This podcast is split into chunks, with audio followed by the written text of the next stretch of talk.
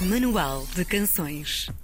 Esta semana descobrimos o álbum mais recente de The Happy Mess, a banda de Miguel Ribeiro, João Pascoal, Hugo Azevedo, Afonso Carvalho e Paulo Mota Pereira. Começou a criar e a compor Jardim da Parada à distância, cada um em sua casa e em pleno confinamento. O resultado é uma celebração inteiramente em português de uma década de muitas histórias e músicas em conjunto. No Manual de Canções de hoje, armamos a confusão com Miguel Ribeiro e João Pascoal dos The Happy Mess. Olá, bom dia aos dois. Oi, bom dia. Sejam muito bem-vindos ao nosso humilde espaço.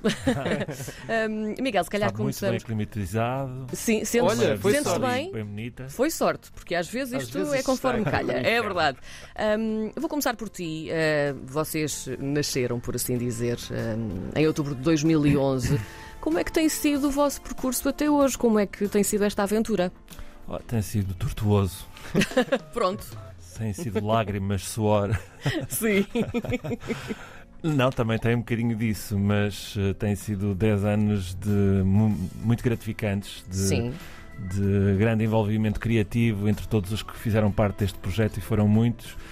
Mas também houve dificuldades. Não é fácil fazer música em Portugal, é muito difícil eh, criar estruturas, é, é difícil fazer concertos, é difícil ter agências, managers. Sim. Eh, eh, isto tudo para dificultar ainda a vida do artista, não é? Já por si só não é fácil, ganhou mal, eh, não tem condições de trabalho. Comecei bem, comecei um bocadinho para baixo, não foi? Co- Como é, que- como é que se mantém uma banda durante eh, 10 anos, especialmente eh, em The Happy Mess, que tem tido um alinhamento mutável? Eh, vocês não recearam ir perdendo a vossa identidade inicial? Não, é- essa era uma preocupação, era que houvesse alguma coerência em tudo que nós fomos eh, arriscando ao longo dos tempos. E de facto fomos a vários territórios, tentamos fazer coisas diferentes, eh, impor-nos a nós próprios desafios para não ser eh, aborrecido e não, não estarmos a fazer sempre a mesma coisa.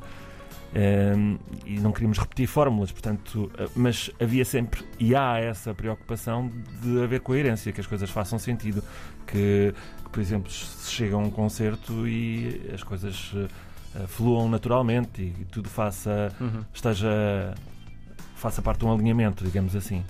João, vocês têm todos profissões diferentes. Esta é a parte engraçada também da banda. Como é que vocês se encontraram todos na música? Como é que isto aconteceu? Ah, foi um grande conjunto de casos. Ah, o Miguel é que começou esta aventura com o seu grupo de amigos e depois nós fomos aparecendo com a, com a necessidade de- de- de- desse, desse grupo de amigos dele que, que tinham vidas ah, pessoais ahm, e não conseguiam estar a, a assumir o- este desafio de Uhum. levar uma banda como os Happy Mess para a frente. Como é que se organiza a agenda de uma banda como a vossa? Ou seja, Muito como é que vocês conseguem conciliar horários? Porque isto às vezes é muito complicado, não é? Se fazemos coisas extra ah, música, como é que fazem isso? Tem que ser com muita, muita antecedência e, e mesmo assim é uma luta.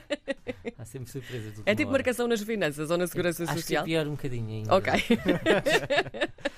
Eh, De 0 a 100, em que 0 é um hobby descontraído e 100 é ultra profissional, eh, quanto é que vocês sentem que é o vosso nível de entrega a The Happy Mess? Eh, eu acho que cada um de nós, eh, por termos eh, a, maior parte uh, esta uma dualidade, ou seja, os EPMS ser um do nosso lado ou outra profissão que é outro do lado, quando estamos com EPMS é 100 Sim. e, e, e- e isso não há alternativa. Eh, nós queremos sempre lutamos por ser um projeto ah, profissional e, e- e são 10 anos. Uhum. Como é que, ah, um, Miguel, neste álbum tu assumes pela primeira vez ah, a voz principal, que até agora partilhavas sempre com, com vozes femininas. Ah, foi desafiante cantar ah, sozinho? Sentes falta de companhia? Estás confortável nesta posição? Sinto-me muito sozinho. Eh, Uma lágrima caiu Abandonado. no rosto do Miguel. Não, eh, sinto-me sozinho, sim. Hum, mas eh, foi um processo relativamente eh, difícil porque eh, eu estava habituado de facto a, a partilhar eh, o protagonismo com, com uma voz feminina e isso fazia um bocado parte da personalidade dos próprios eh, da Happy Mess e e desta vez, tendo em consideração que a pandemia nos obrigou a ficar sossegadinhos em casa, e há muito tempo que havia esta uh, necessidade de experimentar o português um pouco mais. Filo de forma solitária, ou seja, montei assim uma espécie de estudo em casa e experimentei todos os dias, todos uhum. os dias uh, deitei coisas ao lixo. Uh, e esse processo permitiu-me que ao longo de mais de meio ano, quase um ano a experimentar, a experimentar, uh, me, me, permitisse encontrar uma voz uh, que fosse coerente em português, que fosse, que me fosse intuitiva logo à partida, que fosse relaxada e, e, que nos sentíssemos bem com ela, porque por arrasto depois o projeto também vai, a sonoridade do projeto, ao transitar para o português, obriga a isso. E o mesmo aconteceu com a voz uh, a solo. Uh, já que estava uh, a fazer este trabalho, Filo já a pensar em ser lead singer só, só eu porque, porque se tornou difícil a determinada altura eh, fazer este trabalho com outras pessoas. Como estávamos uhum. à distância uhum. e esta, uh, os arranjos de voz são coisas muito que tenham que ser feitas com alguma proximidade e, e complicidade, não pode ser feita eu mandar uma, um ficheiro e depois mandarem uma coisa, torna-se frio. E então todo o processo de pandemia obrigou a que eh, arranjássemos as coisas de maneira diferente. E como nós estávamos, por exemplo, a Joana Espadinha era a voz feminina eh, do projeto, ela também, durante a pandemia, também foi mãe. A Joana Espadinha também, enquanto artista, cresceu imenso uh, nos últimos anos. Portanto, uh, já havia até dificuldade em gerirmos a nossa agenda uhum. uh, e isto acabou por ser natural. Todo este processo que, que, que, a pandemia permitiu, não só para cantar sozinho, como também para a transição para o português. Era justamente isso também que te ia perguntar, porque há uns anos um, dizias numa entrevista que nós lemos há pouco que uh, a vossa música se tornava mais intuitiva se fosse em inglês. Uhum. O que é que aconteceu então agora, esta transição para um álbum inteiramente em português?